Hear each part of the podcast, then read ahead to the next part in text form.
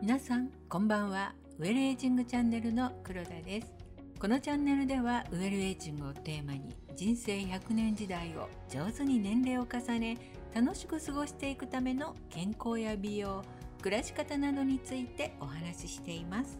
朝起きて顔がむくんでいると感じたことはありませんか？顔がむくんでいると目元のアイメイクもうまくできず気分が下がりますよね。マスクで覆われる部分は隠せても目元は隠せないので午前中から仕事や約束がある時はちょっと焦りますよね。今回はそんなお顔のむくみケアについてお話しいたします。顔も皮膚や皮下に余分な水分がたまりそれが排出されずに残ってしまうとむくみます。お酒を飲みすぎた翌朝に顔がむくむというお声をよく耳にしますが実はお酒を飲むことがむくみの原因ではないんです。原因はお酒と合わせて塩分の高いものをたくさん食べていることなんです。でも味の濃いおつまみほどお酒が進みますよね。体には塩分濃度を一定に保とうとする働きがあるので塩分を摂りすぎるとそれを薄めるために水分を溜め込むようになりその結果むくみになってしまうというわけなんです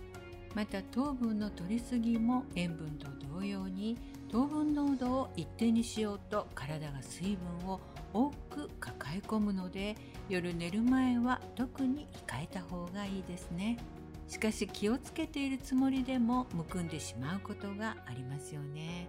そんな時のために今回は朝にできるお顔のむくみ解消のケアをご紹介いたします。まず朝の支度で忙しい時に即効的な解消におすすめしたいのが温めると冷やすを組み合わせた温冷療法です。タオルを2枚用意し水で濡らして絞ります。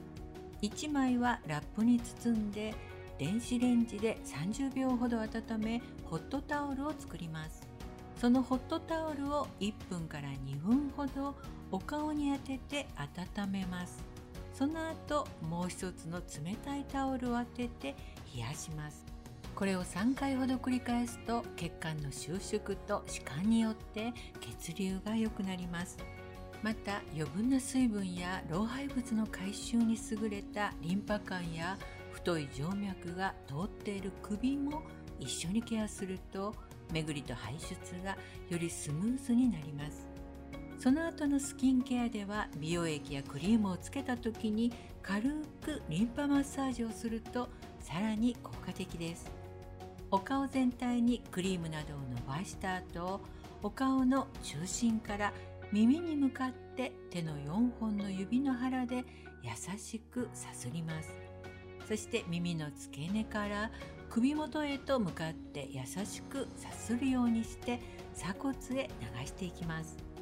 これを23回繰り返し最後に鎖骨の溝を指先で軽くプッシュします。耳の周りや顎の下から耳にかけてのラインそして首鎖骨には老廃物の出口になるリンパ節があるので顔から首に流すようにすると顔周りの老廃物を早く排出することができます。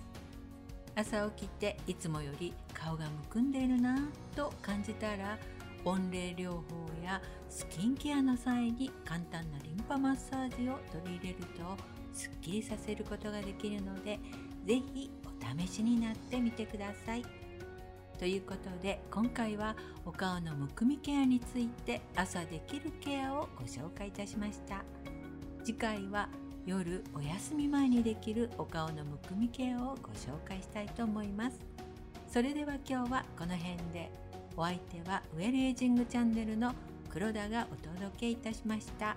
今日もお聴きいただきありがとうございます。次回またお会いしましょう。